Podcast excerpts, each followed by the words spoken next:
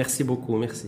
Et d'avoir fait le, déplacement de Rabat pour être parmi nous aujourd'hui, euh, Khalid Ben Donc on va reparcourir un petit peu l'atmosphère ambiante d'un point de vue économique et social, avoir votre point de vue, votre sentiment et votre analyse de la situation entre la multiplicité des, crises, on parle de crise sanitaire, de crise économique, de, crise sociale, euh, de voir aussi comment euh, l'État de, comment on est en capacité aussi de, procéder à des rebonds aussi pour relancer notre activité.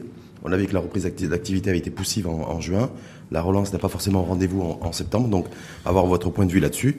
Et ensuite, on, aura, ira un petit peu sur, euh, sur l'emploi, sur les destructions d'emplois, sur les plans sociaux annoncés, puis un petit mot sur le projet de loi de finances 2021 euh, qui se profile et qui devrait être euh, déposé au Parlement dans les prochains jours et débattu par les parlementaires à partir de, fin octobre. Euh, Ahmed Ben votre déjà première question, j'ai envie de, dire, nous sommes, nous sommes face à quel type de crise aujourd'hui?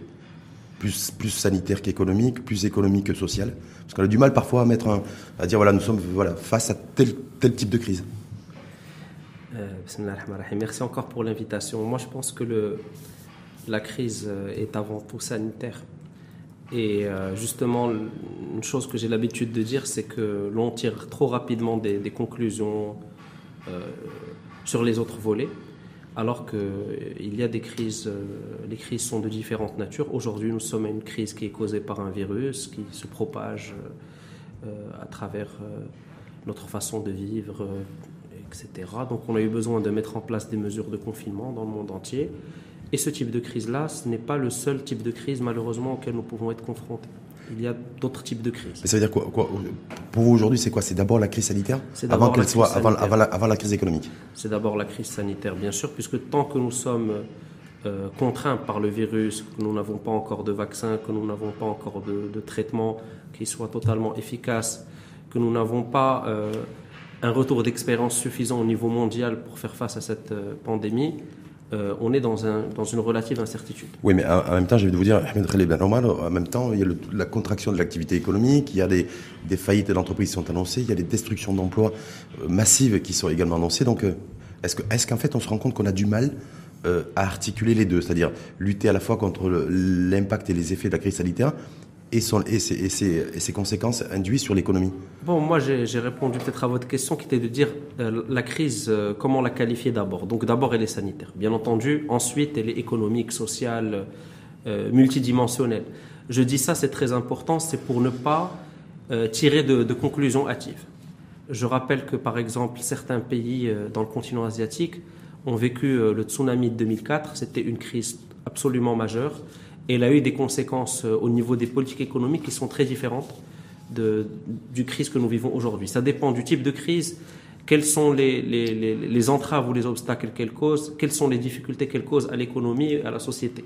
Et l'autre type de réponse, euh, aujourd'hui, doit être adressé à cette crise que nous vivons. C'est ce que nous faisons, c'est l'effort euh, de l'État marocain sous la conduite royale, c'est les efforts que, puis les efforts que met en place le gouvernement et l'ensemble des citoyens. Mais il y a aussi il y a aussi, je tiens à le dire, c'est très important, le risque d'avoir euh, à l'avenir des crises de formes différentes auxquelles nous devons être aussi préparés. C'est-à-dire avec des crises cycliques, cycliques, à la fois, à la fois, à la fois climatiques, à la fois euh, sanitaires, c'est ça en fait Exactement, climatiques, sanitaires. Euh, vous savez, le Maroc a, vécu quand on il se trouve que, je m'intéresse un peu à l'histoire et quand on voit dans les, siècles les plus récents, les trois derniers siècles, nous avons déjà vécu des crises sanitaires extrêmement graves, des crises climatiques extrêmement graves et aussi, il ne faut, pas l'oublier, euh, le Maroc c'est un pays qui fait face au stress hydrique et certaines années, la sécheresse est complètement dramatique. D'ailleurs, on est, peut-être sur la troisième année consécutive de sécheresse d'ailleurs chez nous, avec ses, avec ses, impacts euh, aussi économiques et sociaux. Mais si je vous dis, euh, on a l'impression, en tout cas moi j'ai l'impression, euh, ben, que les pouvoirs publics, que l'État, que, les décideurs politiques ont, été surpris par le fait que le, virus est mis à circuler euh, euh, de, manière, intensive en août, septembre, octobre, et que du coup, en fait, l'économie, on a été complètement, complètement dépassé par les événements. Franchement, je n'ai pas tellement cette impression parce que je crois que dès le départ, lors de la mise en place du plan de déconfinement, et vous savez, souvent on a entendu la critique du fait que le Maroc tardait à sortir du, confinement. Mais ça a été fait, je pense, avec prudence, avec une vision, avec des étapes.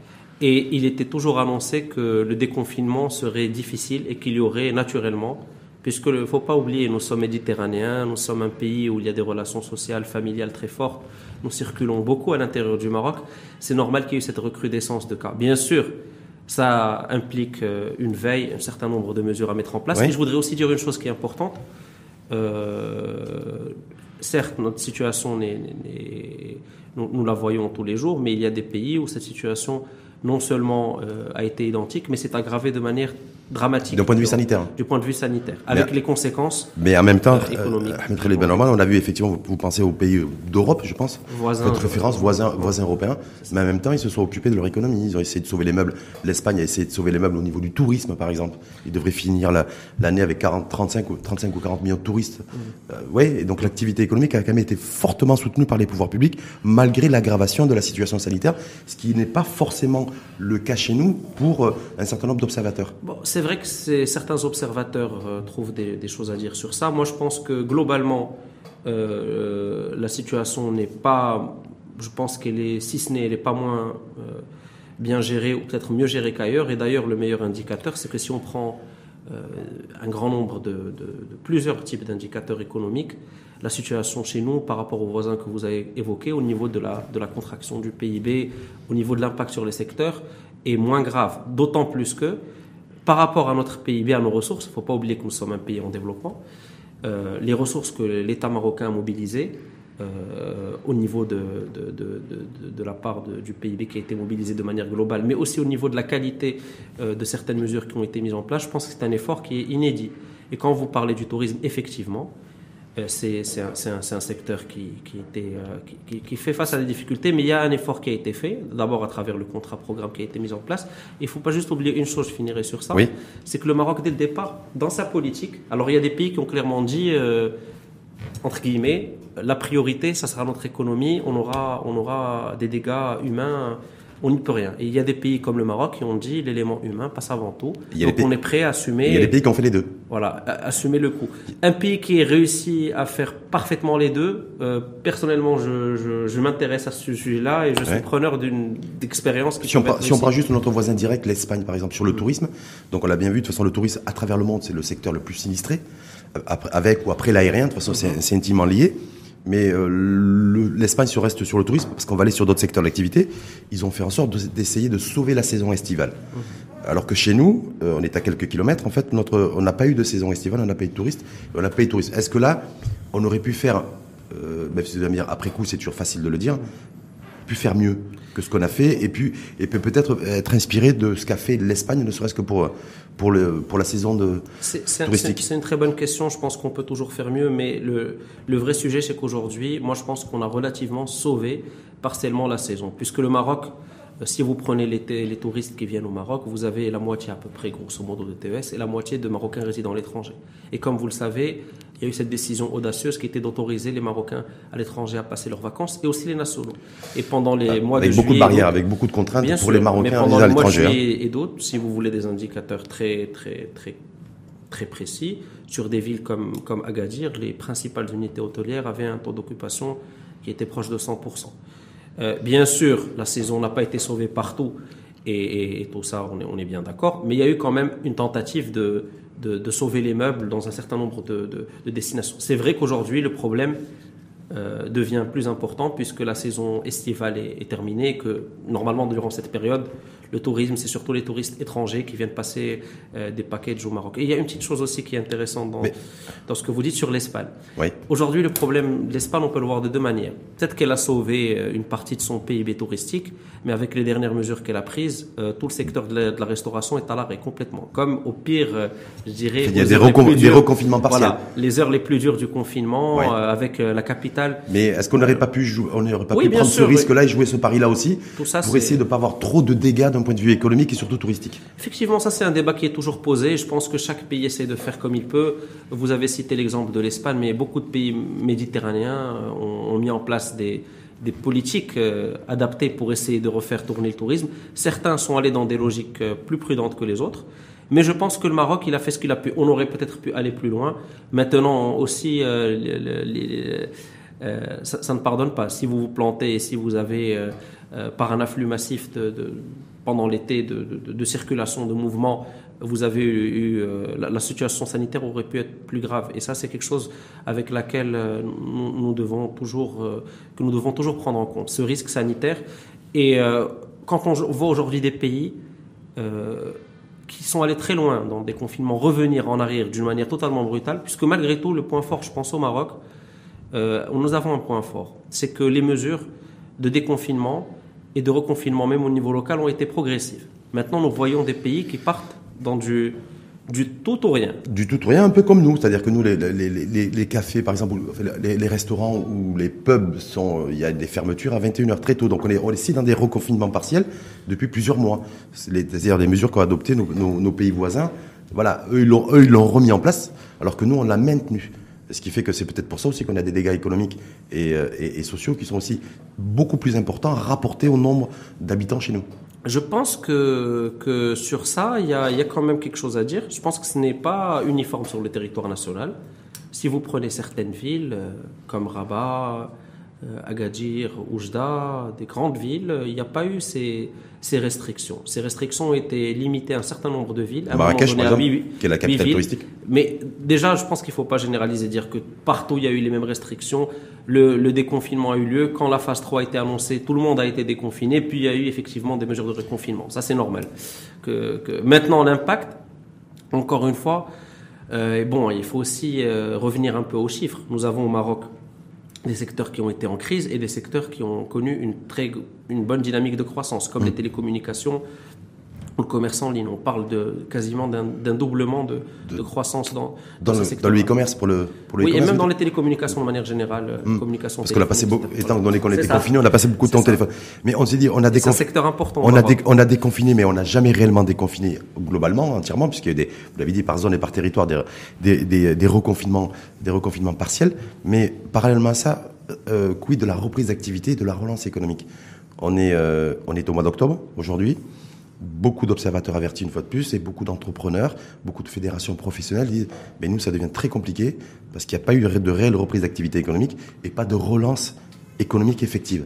Alors ça c'est encore une fois ça partage les observateurs. Hier il y a eu des chiffres qui ont été annoncés ou avant-hier du au commissariat au plan qui sont euh, qui montrent que pour le troisième trimestre, les perspectives sont meilleures que celles qui étaient attendues. On mmh. parle d'une chute du PIB de 5,5%. Et qu'on était à moins 14 le, le, euh, trimestre d'avant. Alors que d'autres pays, euh, c'est encore euh, très compliqué. Mmh. Deuxièmement, il y a des secteurs qui ont repris.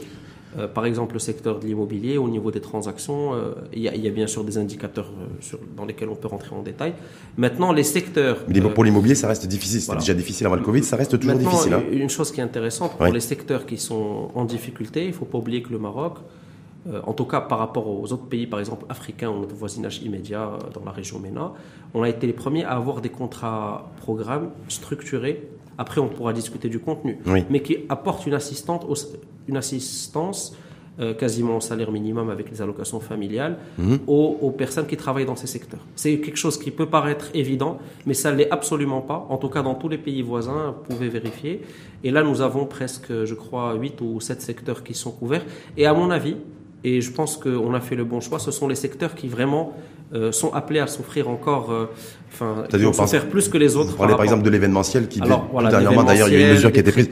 Des, du secteur de, des parcs euh, d'attractions, des parcs animaliers et zoologiques, on les oublie. Avec des indemnités Covid de 2000 dirhams par mois. c'est ça, 2000 avec les allocations familiales, donc hum. on est plutôt. Mais là c'est plus, là, là, pour l'État c'est de la dépense publique. C'est ça. Mais est-ce que ça c'est de l'accompagnement pour l'entreprise en, en matière de reprise d'activité et de relance économique? C'est important ce que vous venez de dire. Mm. C'est extrêmement important de faire du social et de venir soutenir aussi celles et ceux qui sont surtout en fragilité euh, ou en perte d'emploi ou en tout cas inactivité sans forcément de perspective. Mais est-ce qu'on arrive à sauver les entreprises en faisant ce ça? pas, Ce n'est pas que du social puisque nous, nous injectons euh, de l'argent chez des ménages qui consomment, qui maintiennent leur niveau de consommation. Et comme vous le savez, la consommation, euh, ça forme le PIB, ça forme la richesse nationale. Et avec ça, il y a déjà un volet qui est couvert. Et je voudrais aussi dire que dans le business euh, model de, du secteur des services au Maroc de manière générale, et vous le savez certainement très bien, les salaires, les avantages sociaux dédiés au personnel, en général, c'est quasiment la charge qui est de très loin la plus importante. Euh, avec des exceptions. Mais en général, le fait déjà de, de, régler un peu le problème des salaires et de maintenir l'emploi et maintenir la consommation, c'est pas évident. Maintenant, il faut aller plus loin. maintenir la consommation malgré le fait qu'elle se soit détériorée et qu'on est sur des trains de moins 20, moins 30. On est bien d'accord. Mais maintenant, elle a repris. Maintenant, elle a repris. Nous sommes, euh, d'ailleurs, le fait de pouvoir euh, de revoir cette baisse à uniquement 5%, ça montre euh, les chiffres de la consommation se sont beaucoup améliorés, surtout la dépense de, consommation finale des ménages, c'est-à-dire la consommation réelle des ménages, et aussi au niveau de l'épargne des ménages. Faut, ça aussi, paradoxalement. Il y a eu plus d'épargne aussi, parce qu'on va revenir sur la consommation et la relance par la demande, plus d'épargne. Est-ce que plus d'épargne, euh, moi, c'est pas, ça ne traduit pas le, le fait que les ménages en tout cas qui sont en capacité d'épargner, parce qu'il faut être aussi en capacité d'épargner, le font parce qu'ils n'ont pas de visibilité, parce qu'il y a un climat de confiance qui s'est détérioré, et que du coup on se dit, ben, les dirhams que j'ai, les centaines ou les milliers de dirhams que j'ai, je préfère les épargner plutôt que de les dépenser. Non, c'est une lecture qui est valable, mais il y a aussi une autre lecture, c'est que l'audace un peu du Maroc, euh, sous les, un peu les directives royales d'octroyer une aide aux ménages euh, du secteur, je n'aime pas ce mot qualifié d'informel, mais le secteur qui n'est pas le secteur en fait enregistré à la sécurité sociale, le fait de pouvoir euh, octroyer cette, euh, cette aide exceptionnelle pendant ces mois de confinement a permis à ces ménages de stabiliser un peu leur situation. Vous savez, souvent dans ces secteurs, on vit au jour le jour. Donc le fait d'avoir une aide de l'État, ça a permis pour certaines catégories de maintenir une consommation, de maintenir aussi des capacités de, en fait d'avoir un, un pécule qui puisse permettre, malgré sa modestie, de rebondir, parce que tout le monde doit rebondir. Hein, complètement. en même temps, en même temps, avec 2000 dirhams, c'est pas aussi. Bien sûr. On n'a pas un pouvoir d'achat une capacité à, fortement relancer la consommation. C'est sûr. Et ces indemnités, elles vont durer jusqu'à la fin de l'année, a priori, jusqu'à fin décembre. Non, maintenant pour le secteur informel, pour le. Non, maintenant les indemnités se sont arrêtées, vous le savez. Toutes les indemnités se sont arrêtées. Sauf celles des secteurs qui sont concernés par les, les, les, contrats, les contrats programmés. C'est-à-dire le tourisme, l'événementiel. Alors vous avez déjà le secteur touristique, euh, c'est-à-dire plusieurs métiers qui sont concernés dedans, les agents de voyage et leurs salariés, les, hôteliers, un certain nombre d'établissements touristiques classés, les guides touristiques. Il ne faut pas oublier que la population des guides euh, c'est une population qui était souvent euh, soumise à une certaine précarité, malgré euh, le rôle très important qu'elle joue dans le secteur touristique. Et il ne faut pas oublier aussi que le gouvernement vient de faire adopter un décret pour instituer une couverture sociale pour cette population. Donc ça, ça montre qu'il y a un effort qui est intéressant. et à côté de ces secteurs-là, il y a le secteur de l'événementiel. Événementiel et tous les loueurs donc d'espaces qui sont dédiés à l'événementiel le secteur également de, dont on a parlé des parcs d'attractions, parcs de jeux, parcs mmh. animaliers. Tout ce qui est activité de loisirs. Tout ce qui est traiteur. Pour les artistes aussi, il y a eu des indemnités qui ont voilà, mais pas dans ce même cadre, dans mmh. cadre. Et plus les traiteurs. Tout ce qui est traiteur et autour des. mais on, est, on, est, on est bien d'accord, Ahmed Khalid Ben Amal, Ben c'est pas ça qui va relancer l'activité. C'est-à-dire qu'on se retrouve aujourd'hui, on est le 8 octobre, euh, on se dit quand est-ce qu'il va y avoir de vraies mesures de relance économique? Ce que vous venez de dire là, est tout à fait juste et surtout tout à fait noble. Mais en même temps, c'est venir parer, en fait, c'est comme quand il y a un mur qui, où il y a des fuites. En fait, on, est, mm. on met de l'enduit. Mm. Mais c'est pas ça qui permet de relancer l'activité économique dans son ensemble. Euh, écoutez, moi je pense que, euh, contrairement à ce que, que vous dites, euh, ces mesures contribuent à la relance, puisqu'elles sont dans le cadre d'un schéma qui a été annoncé dès le départ, notamment par le chef du gouvernement. Le, le, le parti pris du Maroc, comme celui qu'ont pris d'autres pays, mais je pense qu'on a été plus audacieux sur ça, c'est de relancer à travers deux choses.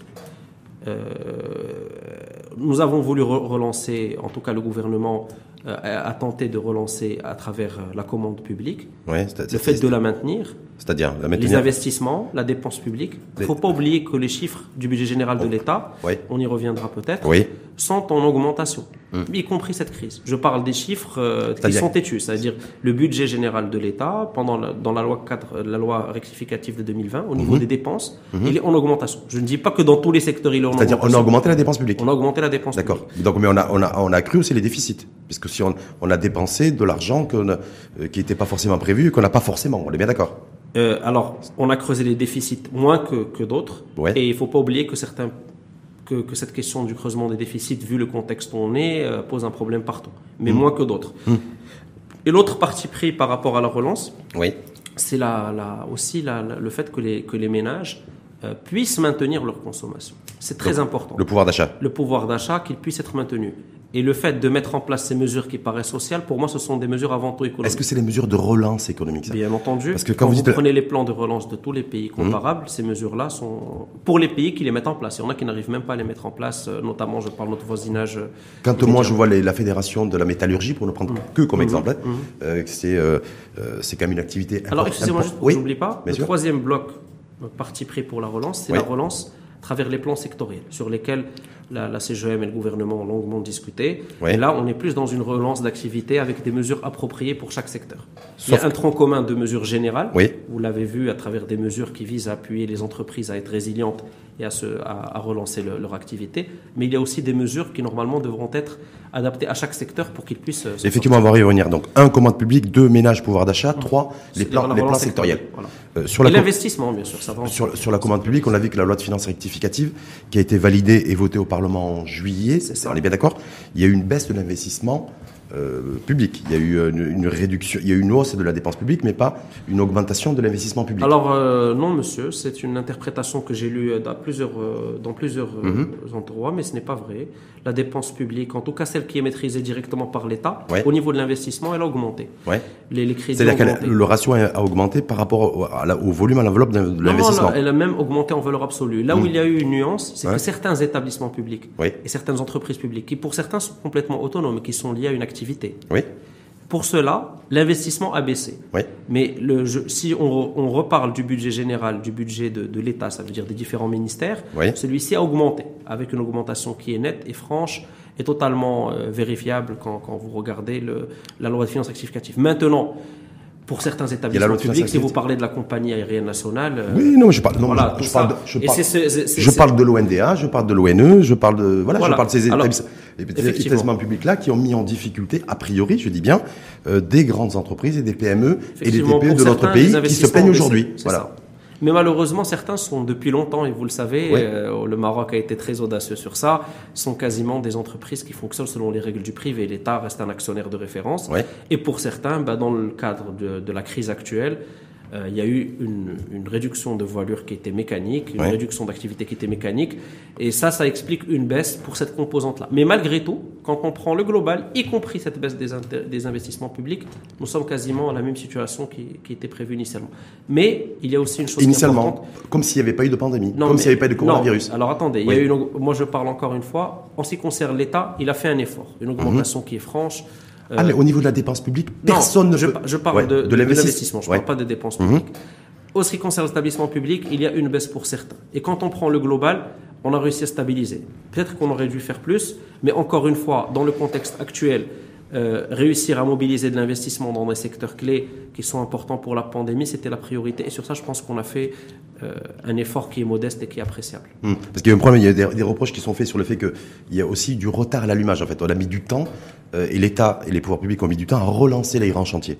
Et que ça, ça a eu un effet direct euh, avec un léger différé pour les entreprises qui se retrouvent aujourd'hui en difficulté. Je faisais référence tout à l'heure au secteur de la métallurgie, par exemple, qui se plaint euh, de, du fait que le, du retard pris dans, le, dans les chantiers, des grands chantiers Ça, c'est Et effectivement ça, c'est quelque lié à la, commande publique. mais si on prend les chiffres, Ils se trompent ou pas J'ai l'impression qu'il y a une petite, euh, voilà, peut-être c'est plus une impression qu'une réalité, puisque si on prend par exemple ces grandes entreprises-là, il y a un chiffre qui vient d'être publié qui concerne les délais de paiement Oui. de ces grandes entreprises. Il a baissé par rapport à la fin de l'année 2019 de 4 jours. Il est déjà de 32 jours, ce qui est un très bon chiffre, à 28 jours. Euh, bien sûr, ça c'est les délais de paiement, pas les délais de réception. Mais au niveau des délais de paiement, ça montre quand même que les entreprises, euh, et d'ailleurs il y a eu une instruction du chef du gouvernement, une circulaire Ça, qui les a incités c'était bien avant le Covid, d'ailleurs. pendant avait le confinement, oui, mais- qui les a incités, vu justement les difficultés que vous évoquez, à apurer leurs engagements. En tout cas, la commande publique pour les, pour les acteurs du, du secteur privé, je prends la métallurgie parce qu'ils se sont exprimés il n'y a pas très longtemps, vous l'avez vu, vu comme moi, ils, Mm. Oui. ils regrettent le retard à l'allumage des grands chantiers publics. C'est pas forcément le règlement et le paiement. Mhm. C'est Aujourd'hui, oui. ben, c'est le fait d'avoir une commande publique, c'est le fait d'avoir un marché public. Au niveau de, l'exécution des investissements, je pense que c'est l'indicateur le, le plus Oui. fiable. Euh, nous n'avons pas de, de, de, de problème particulier. On peut prendre les bulletins des finances publiques sur les trois derniers mois. Il y a eu un, effectivement pendant le confinement, un- Ben, il y a un arrêt de production, Voilà, il y a un arrêt d'activité Il n'y a globale. pas eu un arrêt total. Ça, c'est Oui. aussi euh, pour le- les, les chantiers, il n'y a pas eu un arrêt total. Parce que Mm. ça, c'est souvent quelque chose qu'on entend. Ce n'est pas vrai. C'est pas dans toutes les villes. Mhm. Il y a eu des endroits où euh, les entreprises très tôt ont appliqué les règles sanitaires ont pu travailler. Mais il ne faut pas oublier une chose. Il y a aussi certains opérateurs qui, vu le climat d'incertitude mondiale, ont décidé eux-mêmes de sursoir à l'exécution de certains chantiers. Des donneurs d'ordre privés des donneurs d'ordre privés ou même des entreprises qui, possédaient, qui avaient. Qui vous avez fait référence au taux d'exécution en matière mmh. d'investissement public. C'est vrai que c'est un indicateur clé. Euh, d'un point de vue économique, il est de combien aujourd'hui? Je ne peux, j'ai, plus le chiffre en tête, mais j'ai l'impression que moi, je, moi je l'ai. 60, 63%. 63%. 63%. Moi, ce qui m'étonne, je vais vous dire, c'est intéressant, mettre les Benamar, 63%, parce qu'en fait, même hors Covid, hors pandémie, on était entre 62 et 63. Donc je me dis, quel effort colossal ou important a fait le, a fait l'État en matière de, pour doper l'investissement public, alors qu'il a mmh. fait de gros efforts au niveau de la dépense publique. Mmh. Mais alors, alors que quand on regarde les chiffres de près, et vous savez comment on dit en économie, c'est pas à vous que je vais le dire, c'est que les chiffres sont têtus, on est toujours au même niveau d'exécution de l'investissement public.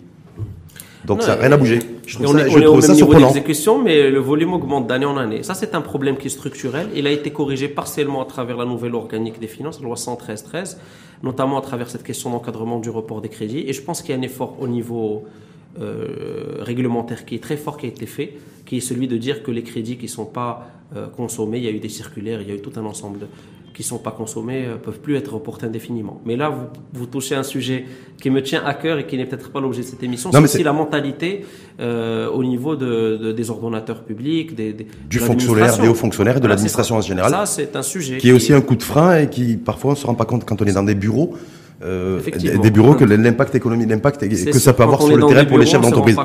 Et il n'y a rien de péjoratif quand, quand, je dis ça. Je voulais donc sur le deuxième volet, on le voit bien. Voilà. Donc la, commande publique, on voit bien. Euh, les ménages pouvoir d'achat, ménages pouvoir d'achat, mhm. effectivement soutien de l'État. Mhm. avec de l'argent public qui a été distribué, mhm. euh, comme il a distribué d'ailleurs aussi des, crédits, parce qu'on va lui aussi sur les crédits garantis de l'État pour soutenir euh, soutenir l'activité, pas forcément, en tout cas moi, selon moi la, la relancer. Pouvoir d'achat, ça veut dire relance. On n'est pas dans une relance par la consommation, relance d'activité. On, essaie simplement de pallier à ceux qui n'ont pas beaucoup de sous, qui ont perdu le peu de pécule qu'ils avaient, à leur donner une indemnité. Mais on n'est pas sur un, phénomène global de relance de l'activité économique par la consommation. Et pourquoi vous, vous dites ça? Normalement, le fait de pouvoir euh, assurer de la consommation des ménages qui n'en ont plus, c'est justement une mesure contracyclique de relance, hum. au niveau même de la théorie économique. certains pays ne l'ont pas fait. Hum. Euh, nos pays voisins, certains n'ont pas pu mettre en place, garantir aux ménages les plus précaires mhm. euh, des ressources pour continuer à consommer. Un, minimum vital, vous voulez dire? Un minimum oui, vital. Mais ça, c'est bien sûr un minimum vital. Euh, là, on est d'accord là-dessus, mais pas ça, du tout, je veux dire, ça euh, rentre pas, dans un schéma global de relance de l'activité économique par la consommation, c'est-à-dire par un soutien réel au pouvoir d'achat. Pour moi, c'est un soutien réel au pouvoir d'achat. C'est-à-dire pour voir quand on, quand on donne une indemnité, par exemple, de, de 1200 dirhams ou de 2010 dirhams, pour vous, c'est un soutien au pouvoir d'achat Les mesures dans tous les plans de relance de, toutes les, de tous les grands pays au monde, ceux qui ont décidé de, relancer avec cette approche, parce que bon, on peut aussi parler du cas de l'Allemagne qui est très différent et tout ça, mhm. y compris des, des superpuissances mondiales. La mesure qui vient en tête, c'est les mesures de, de relance euh, à travers la, le soutien financier aux ménages qui sont impactés. Mais pas, pas les allocations sociales, pas de, des formes d'allocation d'indemnité sociale. Des formes d'indemnité. il y a des pays, par exemple, qui ont, qui ont, qui ont agi pour préserver 80% du, du salaire ou des revenus des, euh, de leurs concitoyens. il y a des pays... Attendez. Ouais, Là, qu'est-ce que je vous ai dit au départ? Je vous ai dit que cette approche au départ était faite pour une période d'urgence sanitaire, pour, quelques mois. Mhm. Par la suite, quand il s'agit de passer au niveau structurel, là, la relance aujourd'hui, le soutien des secteurs, il est ciblé selon les secteurs. Aujourd'hui. Non, mais juste pour la consommation. On ira sur les secteurs. mais, au niveau de la consommation même, euh, il y a des secteurs, euh, en fait, si vous prenez aussi le, salaire moyen au Maroc et tout ça, mhm. euh, effectivement, il y a des différences. Mais c'est un mécanisme aujourd'hui qui est un moindre mal pour pouvoir relancer de manière globale un certain nombre de, secteurs qui jusque-là se ressemblent. Si vous me parlez du, de secteurs dans les services, on était dans ces contrats programmes-là du tourisme. Si demain il y a d'autres secteurs, certainement il y aura des mesures. Et même dans le contrat programme du tourisme, il y a des mesures spécifiques au secteur du tourisme. Donc moi je pense qu'au contraire, ces mesures-là, au départ il fallait une aide rapide à mettre en place. Et le chef du gouvernement le dit toujours, c'était un défi, un casse-tête énorme. Pour les populations très défavorisées, on est bien d'accord? Et, c'était, c'était quelque chose qui, qui, était, qui, était, qui a concerné, il ne faut pas l'oublier, des, des, des, millions et des millions de personnes en ah même ben, temps. Ah ben on en même hein. temps. Et, on parle de 6-7 millions de personnes. Hein. Voilà, et quand vous voyez ça au niveau même de la part de, ces transferts par rapport au PIB, les chiffres ont été rendus publics, c'est pas rien. Sur trois mois, mettre autant d'argent pour permettre aux gens de continuer à consommer. Et d'ailleurs, un indicateur qui va, la, consommation de, produits de, base, euh, des produits de première nécessité, et également la consommation au niveau des supermarchés, des grandes surfaces, des épiceries, tout ça c'est quasiment resté stable, y compris pendant le confinement. Ça n'a pas baissé. Ça montre que au moins, parce que cette crise-là n'est pas, on n'est pas en train de relancer l'économie, Hmm. puisque nous étions dans une crise structurelle. Nous sommes en train de, de, de, de, faire face à une crise sanitaire Hmm. qui est en train de se poser au jour J et pour laquelle il faut prendre des mesures Et qui, et, qui- et qui va durer. qui peut durer. Et qui risque pas, de durer. on sait pas Mais si est-ce qu'à côté de ça, on on espère qu'elle va pas durer. Oui, en tout cas, en tout cas, elle dure, en tout cas, beaucoup pensaient qu'elle allait, qu'elle allait, euh, qu'elle allait s'arrêter ou en tout cas être, que le virus allait être ralenti en septembre. Le virus est encore là. Et le virus risque d'être encore là encore jusqu'à la fin de l'année. Et donc de se dire voilà, à quand un plan de relance économique Mais le plan réel de relance est déjà réel, a été déjà annoncé par Sa Majesté dans le discours du trône. Il a été présenté par le ministre des Finances. Mhm. Le fait qu'il y ait des mesures de soutien social dans un plan de relance, ça en fait partie. Comme Ouais. le fait d'avoir des plans de re- des plans de relance sectoriels, c'est un tout. Moi, je pense qu'il faut pas minimiser. euh, C'est en tout cas ma conviction. En Mhm. tout cas, le citoyen marocain ne minimise pas l'importance de ces mesures. Il est peut-être pas d'accord avec le, le Alors, contenu du plan de relance. Quand on voit simplement les indicateurs aujourd'hui, moins, euh, moins 6% de récession économique. 5,5. C'est Déjà, on a gagné C'est moins 60, moins 70 milliards de, de dirhams, voilà, euh, que nous n'avons pas. Donc ça sera, ça, sera le manque à gagner. Nous sommes à 700 000 emplois détruits aujourd'hui. Il y a des projections, vous avez fait référence au HCP tout à l'heure, qui font l'objet de, en tout cas, qui chiffrent ça à plus d'un million de, d'emplois qui pourraient être détruits d'ici la fin de l'année. Donc voilà. Donc vous me dites effectivement, l'État, les pouvoirs publics ont fait, font, ont fait, l'État fait plus peut-être d'ailleurs que ce qui était attendu, parce que beaucoup, beaucoup de nos concitoyens étaient surpris, mais peut-être pas suffisamment, Bien au sûr. vu de celles et ceux qui Bien sont aujourd'hui, qui nous écoutent, et qui se disent, ben, moi j'ai perdu mon Mais- emploi, mais- je- moi je risque de perdre mon emploi, moi j'ai mon entreprise, elle risque de fermer, je risque d'être en faillite d'ici la fin 2020, vous voyez Il y a Mais tous ces enjeux-là il aussi. y a par rapport au chômage une précision à faire. D'abord, le Maroc, et ça, c'est les chiffres, comme vous le dites, sont têtus. On a fait. euh, la situation est moins grave qu'ailleurs, y compris chez tous nos voisins immédiats. Pourquoi vous dites toujours ailleurs? C'est important de regarder chez nous, non? C'est toujours aussi de comparer, puisqu'il faut avoir. Ouais, mais comparaison n'est pas raison, ce qu'on dit. Nous vivons tous la même crise. Oui, complètement. n'est pas raison, Ouais. mais nous vivons tous la même crise. Il Mhm. faut aussi que le citoyen euh, puisse euh, avoir des éléments pour se projeter. C'est-à-dire lui dire ailleurs, c'est plus, c'est plus grave, c'est plus dramatique, il y a plus de chômeurs, donc soit. Non, non, non. Non, C'est je sais pas pas. je- ça l'idée. L'idée, c'est de dire qu'ailleurs, euh, il y a aussi des tendances, puisque nous sommes en train d'imaginer des politiques publiques Ouais. pour y faire face. Nous sommes obligés de voir ce qui se passe ailleurs pour améliorer nos réponses. Ça, c'est une chose que tous les pays font. Et par rapport à ça, au Maroc, nous avons, euh, euh, et je tiens à le préciser, sur l'année 2017, 2018, 2019, chaque année, nous faisons à peu près un point de, de, de base de chômeurs en moins.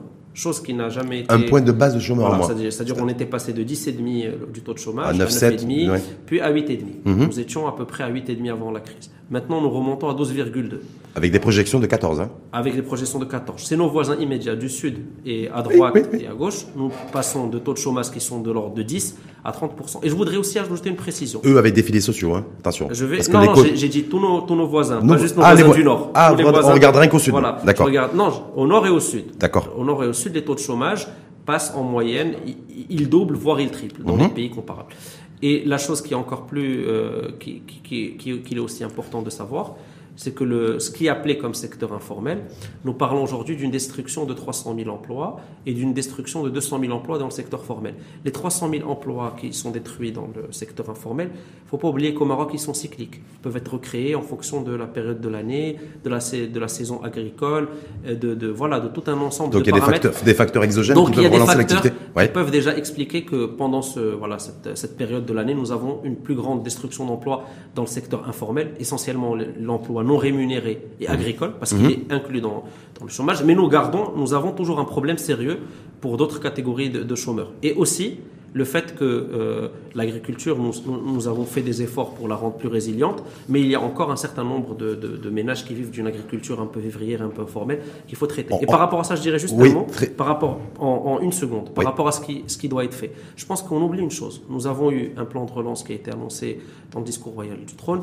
Le ministre des Finances, on a donné, de l'économie des Finances, on a donné les contours. Le chef du gouvernement a expliqué également les contours et la philosophie au Parlement. Et aujourd'hui, nous sommes à la veille de la loi. c'est-à-dire la loi- l'exé- Alors attendez, Oui. nous sommes à la veille de la loi de finances 2021. Oui. Comme ça a été dit et annoncé, cette loi de finances des vingt- euh, 2021 aura euh, euh, des priorités très claires. Oui, des priorités. Parmi ces priorités- Des priorités sociales essentiellement. Non, parmi ces priorités, Oui. il y a la relance de l'économie et notamment la relance sectorielle et le fonds d'investissement stratégique. Peut-être qu'on en parlera plus tard. Oui, on va parler, ouais. Puis, un volet qui est euh, lié à la relance sectorielle, comme je l'ai dit, donc les différents secteurs, et enfin un volet social. Ça veut je pense qu'avec ça, On va y aller avec nos moyens, Ouais. on est dans une logique qui se tient Ahmed, assez. Très assez- bien, normal. Est-ce que, est-ce que donc du coup c'est la loi de finances 2021 qui va être qui va être présentée au Parlement et, et votée par le, man- par le parlementaire et débattue? Est-ce que c'est ça le plan de relance économique? Écoutez, le Parce plan de a- relance, on veut- pour bien saisir en fait les séquences et la temporalité. les plans de de, de- de- les plans de séquence ont déjà été annoncés par le chef du gouvernement au Parlement, c'était très clair. Il y a euh, plusieurs, et d'ailleurs, je ne vais pas reparler de comparaison, mais c'est à peu près la même logique que les pays mettent en place. Il y a un plan de relance, et ce plan de relance, il est d'abord court terme, court, moyen et long terme. Court terme, c'est les mesures qu'on a déjà prises dans la première période de, de, de gestion Ça c'est l'indemnité, les, les indemnités, ça, le c'est tout soutien ce qui est social. de gestion, un plan d'urgence, un plan de. Oui, oui, oui, ça, on est d'accord. euh, sur lequel l'État a été, je pense, euh, audacieux.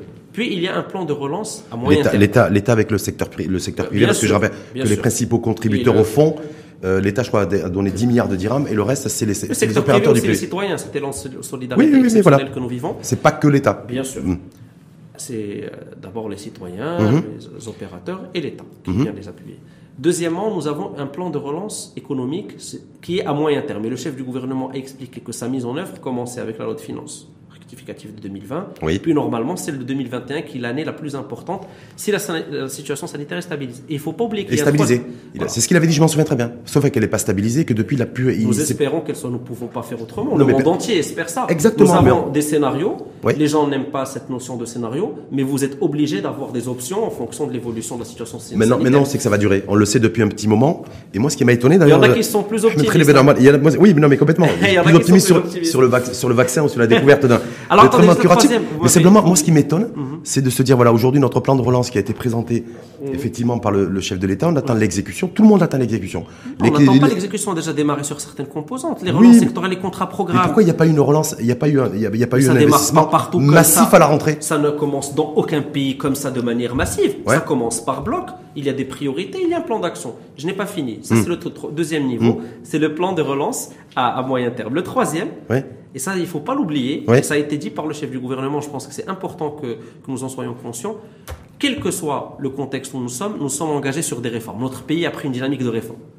Depuis le début des années 2000, des réformes structurantes et depuis la nouvelle constitution. Hmm. Mais des réformes, il a- des économiques et sociales, on n'en a pas fait beaucoup. hein. Alors écoutez, Parce que quand on voit aujourd'hui il la a- situation. euh, Effectivement, ouais. il y a des, il nous essayons de, de- toujours de, de corriger le tir et ceux qui viendront après essaieront de le corriger. Les gouvernements se suivent, chacun contribue une pierre à l'édifice, avec une pierre à l'édifice. Mais il ne faut pas oublier qu'il y a un chantier qui est lancé par le souverain, qui est celui du modèle de développement. Oui. Ce modèle de développement, qui doit normalement être euh, euh, annoncé dans les prochains mois, ces, ces orientations, Mhm. seront une pierre fondatrice et un avantage compétitif que nous avons par rapport aux autres pays pour la phase Pour des qui de- suit la relance à très court et à moyen terme. Donc, ça veut dire quoi permettra d'avoir Khalid Ben Omar, je veux dire. En fait, il y a un problème d'horloge et de temporalité.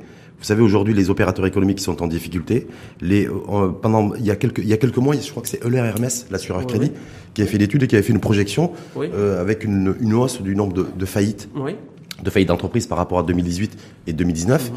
euh, qu'il avait établi à 12 000, 13 000, 14 000. Mhm. Aujourd'hui, il y a des projections qui font état de 20 000 faillites à la fin de l'année 2020. Vous me dites, en fait, les pouvoirs publics qui prennent leur temps euh, d'adosser euh, le plan de relance en fonction de la loi de finances 2021. Après, il y a le moyen terme, il y a le, le rendu des recommandations de la commission Ben Moussa aussi. Donc tout ça va nous amener à 2021, au premier trimestre, euh, au moins au premier trimestre 2021, sachant qu'à côté de ça, il y a un taux de mortalité, non pas du Covid, mais économique et social, qui risque d'être beaucoup plus élevé. Vous dites ça, c'est comme si on était en train de rien faire. Je vous le dis. Non, c'est juste- fois, c'est nous le- sommes en train c'est de juste mettre le en temps, place- le facteur temps. Nous sommes déjà en train de mettre en place le plan de relance économique au niveau d'une brique qui est très importante, qui est les contrats programmes sectoriels. Je le dis encore une fois, Contra- ces types de programmes, pour qui sont déjà euh, euh, appréciés notamment relativement en tout cas par les opérateurs des secteurs concernés, n'existent pas dans beaucoup de pays. Nous faisons un effort. Ça coûte Mais de quand vous dites plan sectoriel, qu'est-ce que vous entendez par plan les sectoriel contrats programmes que nous signons, par exemple, qui est le secteur du tourisme, qui prévoit une indemnité, qui prévoit un appui au secteur, qui prévoit de la formation. Il faut lire le contrat programme. Oui. Je ne sais pas si vous l'avez Mais lu, non, non, mais- il prévoit un certain nombre de C'est- mesures. C'est pas ça. Moi, je me, moi, je me dis, est-ce que, attendez. est-ce que, est-ce que la relance économique chez nous Mhm. va s'appuyer ou s'appuie aux yeux des pouvoirs publics sur un secteur qui est déjà en déconfiture où il n'y a aucune visibilité Non, mais la, le- la relance économique, pourquoi ça serait pas le- Il y a des secteurs qui aujourd'hui maintiennent leur train de croissance. Ouais. On va forcément moins les aider que ceux qui ont des problèmes. Je vous dis encore une fois qu'il y a le secteur des télécommunications, du commerce, etc., qui aujourd'hui sont quasiment en Bah, croissance. je sais pas, par exemple l'industrie. Est-ce que vous êtes sur l'industrie? Sur l'industrie, ça dépend des branches. Il y a des branches, et vous pouvez revoir les, les chiffres, qui, sont, qui ont des difficultés, par exemple le métallurgique, etc. Oui, l'industrie une minière. partie- une partie du textile- une partie du textile Une aussi, partie hein. du textile, l'industrie Uh-huh. minière se tient très bien, ça dépend. Et par rapport à chacun, moi je trouve que le Maroc a une approche qui est raisonnable. D'avoir un chapitre global, des mesures communes, un mais, tronc commun. mais on prend notre temps. Mais on est en train de les mettre en Mais œuvre. on y va pchouilla, Nous on y va les Ouais. Les gens aujourd'hui peuvent bénéficier, des entreprises bénéficient déjà des mesures qui sont mises en place par l'État. Leurs salariés bénéficient déjà de. de, de- de- C'est-à-dire, nous sommes dans, dans une logique Mais où nous faisons on a des parlé- choses. on a parlé du chômage aujourd'hui. Aujourd'hui- il n'y a pas quelqu'un qui vient. le cauchemar des, le cauchemar des Marocains, excuse-moi de vous couper, Je Ahmed parle de tous les jeunes du monde entier. du monde entier. Voilà. Non, je parle du Marocain parce qu'on est au Maroc, vous êtes Marocain, Oui, je suis oui. pas. Voilà. C'est- mais juste pour ne pas en c'est faire un problème ceux qui ont un travail, ceux qui ont une activité professionnelle, ils ont peur de la perdre. Mhm. Et ceux qui arrivent sur le marché de l'emploi aujourd'hui, ils ont des difficultés à trouver un stage. Oui. Donc, et on prévoit, selon le HCP en termes de projection, un million de destructions d'emplois. Et le patronat aujourd'hui dit à l'État, euh, dans, une, dans le creux de l'oreille, surtout facilitez-nous la tâche et arrêtez de nous mettre des barrières pour quand on veut licencier. Mhm. Donc c'est ça la réalité. Donc je me dis en même temps, si vous prenez votre temps pour ajuster, Nous pour le, temps, soutien nous des... sommes en train d'agir. Ouais. Nous sommes en train Est-ce que d'agir. ça va permettre de Cette limiter la casse au niveau social Aujourd'hui, cette catégorie, Mhm. cette catégorie sont bénéficiaires de la couverture sociale des indépendants. C'est des, des chantiers qui sont énormes. Mhm. C'est des populations qui étaient vulnérables jusque-là. Aujourd'hui, dans la feuille de route qui est tracée par le souverain et qui est très claire, nous avons 2021, 2023, 2023, 2025 qui sont des étapes clés pour la généralisation de la couverture sociale. Généraliser l'assurance maladie obligatoire à tout le monde, à tous les. Vous avez alors, complètement... attendez, alors, vous attendez, avez- il y a- y Sauf chose qu'il plus qu'il y a un important. souci, sauf qu'il y a un Il y a- souci. Il y a plus important. Il y a un On souci. parlait des chômeurs. Les Oui. chômeurs, ben, attendez, laissez-moi. Oui, allez-y. Il y a les chômeurs qui doivent bénéficier aujourd'hui des, des indemnités pour la perte d'emploi. Hmm. C'est en train d'être ajusté. Il y a déjà une première transformation qui a été faite. Nous, nous sommes en train de mettre en place des choses qui sont importantes et fondamentales. Elles ne se mettent pas en place par une baguette magique. Nous avons des mesures de court terme. Le chef du gouvernement était clair, elles ont été prises. Il y a un bilan. Ce bilan, il est connu par l'opinion publique. C'est Ça, à elle de l'apprécier. ça- Il y a des mesures de moyen terme je qui dire. sont en train d'être Ça, lancées. on a choisi. des de- dit, de on a choisi, et les pouvoirs choisis, le public ont choisi un chantier difficile, Mhm. qui aurait dû être fait bien avant le Covid, mais qui est plutôt de la dépense. C'est de la dépense publique et de la dépense sociale. Et pour moi, c'est le plus facile. Par contre, tout ce que vous dites là, je, moi, ma question que je pose toujours et que je vais vous poser, Bien sûr, c'est, hein, plaisir. c'est on finance comment tout ça? Parce qu'on n'aura pas de croissance économique pour financer ça. On aura moins d'IDE pour financer ça. On aura moins de recettes fiscales pour financer ça. Donc, on va, euh, si si c'est pour effectivement creuser, faire exploser, voire imploser la dette publique Maroc, je vous suis. Il n'y a pas de souci, mais il faut le dire et l'assumer. Ou alors, il faut de- effectivement mettre, mettre au goût du jour des leviers qui vont permettre de financer toute cette dépense. Et ça, ces leviers-là, je ne les vois pas. Trois choses que, que, que vous avez dit. D'abord, par rapport à la relance, la relance euh, économique, ces mesures dont nous discutons, normalement, l'année prochaine, nous devrions avoir une croissance qui serait entre 5 et 6% selon tous les organismes qui font des prévisions. Croissance de rattrapage. hein.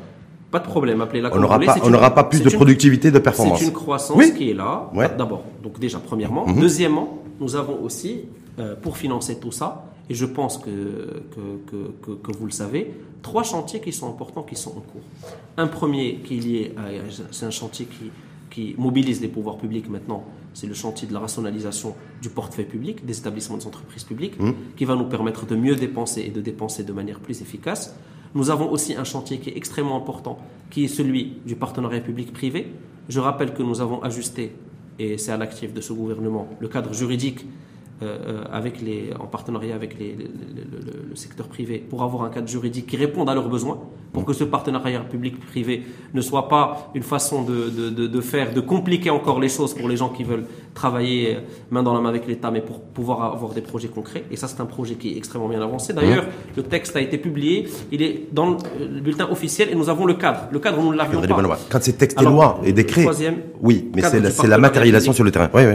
Troisièmement, un chantier encore qui est extrêmement important, c'est le fonds d'investissement stratégique, Oui. où l'État va, euh, avec, en partenariat avec le secteur privé, s'engager à investir dans des entreprises qui vont devoir maintenir ou renforcer leur productivité euh, durant cette crise, notamment des C'est-à-dire le schéma un peu à l'allemande, c'est-à-dire que l'État qui rentre dans le capital d'entreprises qui ont besoin de- de- d'être recapitalisées, qui connaissent des difficultés, et dès que ça va mieux, l'État ressort. Personnellement, Est-ce que c'est ça, moi, à que mon le niveau- schéma Moi, à mon niveau, je pense que ces mesures sont importantes. Peut-être que euh, personnellement, Je- je, je- je- je ne pense pas qu'il n'y a pas ici les ingrédients au moins. Euh, en théorie. Au moins. En théorie, je vous dis oui. Au moins, vu, vu le contexte difficile que nous vivons, vu les challenges que nous vivons, vu la pression de la crise sanitaire qui court après nous tous. Oui. D'ailleurs, le virus, c'est peut-être là aussi. Vu tout ça, voilà, vu tout ce qui Sauf que Ahmed, nous essayons de faire. Ahmed tout ça, ça ne va pas financer toute la dépense publique que nous sommes en train de, de, de, que nous avons initié déjà en mars et avril et qui est tout à fait légitime de la part d'un État qui vienne au plus, au, qui soit au plus près des plus démunis, des, des populations les plus fragiles. Sauf que ça ne va pas permettre de financer toutes nos dépenses publiques et toutes nos dépenses sociales, d'autant plus qu'on aura moins de recettes fiscales, c'est déjà chiffré.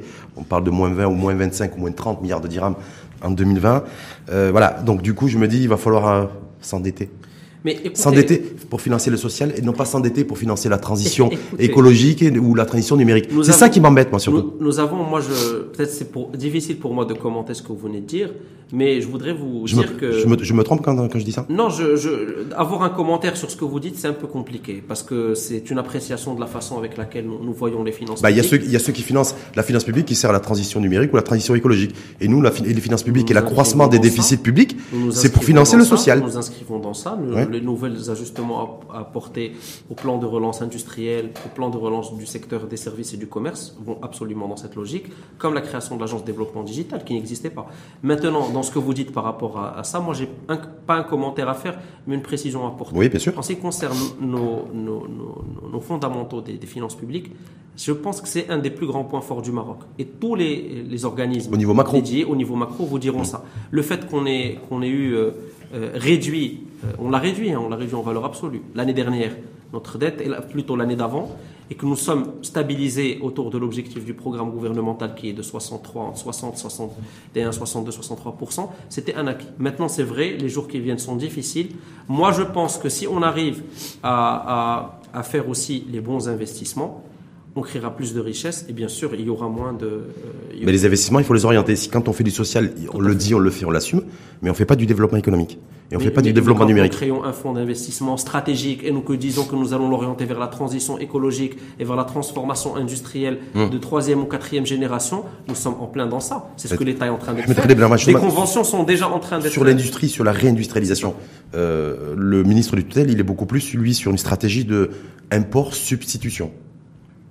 C'est-à-dire si on importait des chaussettes, des caleçons ou des balais, lui il dit voilà, on va mettre des barrages filtrants aux frontières. Je caricature un peu, hein, mais on va mettre des barrages filtrants euh, aux frontières. Vous caricaturez beaucoup, mais c'est sympathique. non, mais c'est les produits, ben, c'est les produits qu'on importe. Ben, j'ai vu qu'on importait des chaussettes, des balais, des batteries, même des couches bébés, ben, bref, des lits de ah. réanimation.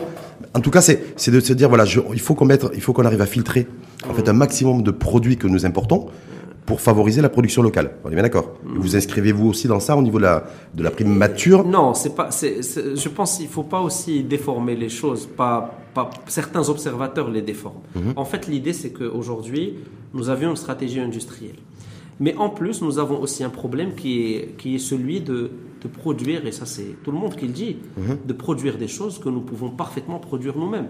Donc à côté de notre stratégie industrielle, on ne la remplace pas, on a ajouté une couche une priorité qui est liée à la substitution euh, de, à, ces, à, ces, produits que vous disiez. Je pense que c'est une bonne chose. Hmm. Euh, avoir nos rayons supermarchés remplis par euh, des biscuits ou des produits alimentaires basiques faiblement transformés que nous pouvons produire nous, c'est aussi quelque chose que nous avons besoin de faire pour faire évaluer, évoluer notre industrie. Comme nous avons besoin d'industrie de pointe, d'intelligence artificielle, de, de, beaucoup de, choses. de transition écologique, nous avons besoin des deux. Mais je pense que le ministre, si vous l'avez cité, euh, je cite en tout cas son programme, ce qu'il a proposé, ce qu'il. Je pense que c'est un choix, qui, en tout cas, qui me paraît même personnellement extrêmement pertinent hum, dans le, contexte actuel. Est-ce qu'on peut y arriver? Est-ce que, est-ce que le protectionnisme, selon vous, euh, permet de relancer une activité économique? Et il y a un pays comme nous, par exemple, hein, de pays de taille intermédiaire, euh, de franchir un nouveau, de nouveaux paliers de croissance économique. le protectionnisme en général n'est pas bon. Hein. En tout cas, selon moi, selon mes On dit que c'est du très mauvais, du très mauvais cholestérol. Mais dire qu'il s'agit de protectionnisme, c'est un peu peut-être un peu fort puisque euh, vous savez aujourd'hui dans la compétition mondiale, indépendamment des règles de l'OMS et indépendamment du règles du commerce, il y a beaucoup de pratiques de distorsion. Euh, le Maroc, à ma connaissance et selon ce que je vois, c'est pas un pays qui qui est excessif sur ce domaine-là. Mais avoir aussi euh, des mesures temporaires pour protéger notre industrie, euh, euh, par exemple au niveau des normes, nous, avons, nous sommes en train de développer nos propres normes, ça peut faire du sens. quand surtout nous sommes agressés commercialement par certains, certains opérateurs étrangers. Mmh. Parce que les, les opérateurs aussi, il y a une guerre économique et commerciale que tout le monde connaît. Mais ils ont, ils ont aujourd'hui. peut-être une puissance de frappe Ils aussi qui est, qui largement supérieure à la nôtre. L'idée, l'idée, c'est de ne pas, de pas rentrer dans, dans ce jeu-là de Mhm. guerre économique euh, commerciale, mais plutôt de renforcer aussi nos opérateurs à l'export et de, de justement renforcer ces substitutions aux importations. Et je pense que, en ce sens, la politique, ou en tout cas l'orientation que vous avez citée du, du ministre de l'économie et de l'industrie, euh, du, du ministre de commerce et de l'industrie, est pertinente. Et je pense que c'est le bon moment de la faire, puisque en particulier dans cette période de crise, Ouais. en particulier avec cette déstabilisation des échanges extérieurs euh, Oui. au niveau mondial, euh, ça peut être une bonne chose que nous soyons, euh, que, nous, que, que nous nous positionnons sur, sur ça, en tout cas partiellement. Mais en tout cas, ça va pas. Ce qui est clair, c'est qu'il y a, j'ai essayé de bench- benchmarker en préparant votre venue, c'est qu'il n'y a aucun pays dans le monde qui a réussi à développer, à franchir de nouveaux paliers de croissance euh, en se basant sur le protectionnisme. Sauf les méga puissances comme Mais la bien- Chine, mais bien entendu, qui ont là, un marché de milliard et demi d'individus. Mais la politique, il ne faut pas aussi la, la, caricaturer. Ce n'est pas de protectionnisme qu'il s'agit. C'est une politique où nous aidons, où le gouvernement, où l'État, ou même le, le secteur privé marocain aide certains opérateurs à se positionner sur des choses qui sont produites ailleurs. D'abord, il y a l'assistance technique, et ça a été, si vous rentrez sur le site du ministère, un programme maintenant qui est clair, il y a l'accompagnement à l'investissement, il y a les avantages qui sont octroyés à l'investisseur dans le cadre des dispositifs qui existent ou de ouais. Donc c'est surtout ça, c'est pas juste le, Mais est-ce qu'on peut y le arriver fait de fermer les Est-ce frontières, qu'il manque c'est pas ça qui, est-ce qu'il- est-ce que qu'il je retiens en tout cas. Est-ce que, est-ce que Ahmed Khalid Ben Omar, c'est intéressant parce que vous avez la tête bien faite. hein vous avez la tête très bien faite. Merci, mais Voilà, non, mais je vous le dis, je le pense, et c'est ce qui va m'amener, et ce qui, ce qui m'amène moi à vous poser cette question qui me paraît déterminante et qui n'est jamais évoquée, c'est l'investissement au niveau des intrants. Quand on veut faire de la réindustrialisation ou de l'import substitution, C'est vrai. voilà, on parle jamais des intrants. J'ai l'impression que chacun parle toujours des, des choses extrêmement faciles, des banques d'investissement, investissez là-dedans. Voilà, il y a des opportunités, mais on parle pas des intrants. c'est vrai. Et on réussira pas à se réindustrialiser ou à s'industrialiser tout court, en tout cas, si on réfléchit pas aux intrants. Tout à fait. Et pourquoi on le fait pas? Et on n'en parle jamais. Personne n'en parle. Parce que c'est un sujet qui est difficile. Et si vous prenez par exemple quelque chose qui est intimement lié à ça, c'est par exemple la question du coût de l'énergie. Il y a des opérateurs qui vous disent aujourd'hui, dans toute guerre économique à venir, le Maroc euh, a encore des, des, des progrès à faire parce qu'il n'est pas du tout compétitif au niveau du coût de l'énergie. C'est C'est-à-dire un au niveau, débat. du, au niveau du kilowatt? Voilà, c'est un débat qui est posé. Mhm. Et je pense que ces sujets-là, on doit y arriver. En tout cas, moi, c'est ma conviction. Personnelle. Est-ce que vous êtes, est-ce que vous considérez-vous qu'il faudrait peut-être opérer aussi à des transferts de, de subventions de certains produits que l'État fait chaque année pour 15 ou 17 milliards de dirhams au niveau de la caisse de, de compensation? Et de se dire aujourd'hui, eh bien, s'intéresser, si on veut soutenir réellement l'industrie, mais soutenir le kilowatt et soutenir l'investisseur privé marocain qui investit dans le secteur Il y a des industriel. propositions en ce sens Ouais. aujourd'hui, qui sont même, qui viennent même pas du gouvernement. Ils viennent Non, ils viennent pas des du gouvernement. experts, Ils viennent Ouais, des oui, oui. opérateurs. Hmm. Moi, je pense personnellement, parce que je, je- franchement, je, je- je ne suis pas expert sur la politique gouvernementale à ce sujet, ni même du domaine, mais j'ai l'impression qu'on va y arriver à un moment donné, puisqu'on sera obligé. Mais pourquoi on n'y arrive pas maintenant? J'ai l'impression on est toujours sur des, sur des questions de temporalité où, euh, voilà, Bah, parce que quand on va décider de le faire, peut-être que les. Parce que c'est une mesure qui est compliquée à Parce mettre en œuvre. moi je vois au niveau du, je vois, on nous dit voilà le kilowatt aujourd'hui, l'énergie de demain. L'énergie de demain, c'est les éner- énergies renouvelables. Le Maroc qui est investi. Il y a le kilowatt, on dit électrique aujourd'hui. On était euh, en première ligne Mmh. avec les Émirats Arabes Unis. Je vois que maintenant le Portugal, même le Portugal est passé devant nous. Euh, Mais je vous réponds honnêtement, c'est compliqué. D'ailleurs, je peux botter en touche et vous dire qu'aujourd'hui, maintenant, le marché de, de l'énergie, il est assez régulé, qu'il y a un régulateur qui est quasiment, euh, qui, n'a- qui- est en fait distinct du gouvernement. On peut même parler des autorités de la concurrence et que tout ça, ça peut être réglé par ce canal-là. Mais la réponse qui vient un peu de, mes convictions personnelles, c'est de dire que, que ce sujet, malheureusement, est un sujet, ces sujets-là d'intrants, de compétitivité réelle, de, de notre chaîne de valeur euh, industrielle dans, ces, dans des maillons comme ça, euh, que c'est aussi, comme on l'a dit tout à l'heure pour l'administration, c'est aussi une question de mentalité, à la fois des pouvoirs publics, une mentalité des, des opérateurs eux-mêmes, et qu'il faut qu'on soit tous prêts à, à franchir le pas. Et d'ailleurs, ça bloque en général pas parce qu'il n'y a pas les bonnes lois, comme vous l'avez dit, ou les bons cadres, parce que les gens ne sont pas forcément, ne s'approprient pas forcément l'importance du Ça veut, ça veut dire quoi? Ça veut dire qu'on n'est pas suffisamment ouvert et on ne sait pas euh, sur, le, sur, le, sur notre environnement extérieur, on n'est pas suffisamment mondialisé dans, nos- dans nos esprits? Ben, écoutez, euh, c'est vrai que vous m'avez fait un, un reproche à juste, à juste titre que celui d'utiliser beaucoup de comparaisons. Justement, j'utilise les comparaisons pour ça, puisque quand on compare pas, on oublie qu'on doit être compétitif par rapport à d'autres. Et sur ces questions-là, la meilleure, entre guillemets, claque, euh, c'est euh, le fait que, par exemple, au niveau du coût du kilowatt, malheureusement, on a un vrai problème. Hmm. On a un vrai problème. Et, Et que tant que ça, et sera il pas y réglé, on ne pourra experts pas en guerre économique euh, qui, qui, qui disent ça, qui l'ont dit, il y a des papiers sur ça, par des experts marocains qui disent que ça sera un des sujets qui posera un vrai problème au Maroc dans les prochaines années. Ouais. Et c'est pour ça que je me dis que comme ça pose Mais un je ne suis problème. pas expert en Non, mais tu n'es pas expert, mais en même temps, c'est se dire, voilà, posons, quand on pose les enjeux, les vrais enjeux, c'est aussi l'énergie. Quand on parle d'industrie, c'est pas forcément de se dire, on se, on se cantonne à impo- à imposition, importation, substitution, mais c'est de prendre tous les volets, les intrants, le savoir-faire industriel, le coût énergétique, et la compétence aussi, la compétence. RH et le capital humain. Tout Donc c'est tout, c'est tout un ensemble. Exact. De- Juste un dernier mot sur la loi de finances 2021. Euh, Quelle couleur, quelle tonalité selon vous Elle euh, aura-t-elle Parce que quand, on voit ce qui s'est échappé, Je suis désolé, je vais peut-être un peu botter en touche, mais la loi de finances, comme vous le savez aujourd'hui, c'est un projet qui doit passer en conseil, euh, normalement aux orientations au conseil des ministres, puis au conseil de gouvernement. Il y a tout un, tout un circuit. Aujourd'hui, euh, ce que je peux vous dire, c'est que le, le ministre des, des Finances, dans, dans son exposé au Parlement, il a insisté sur les chantiers dont nous parlons.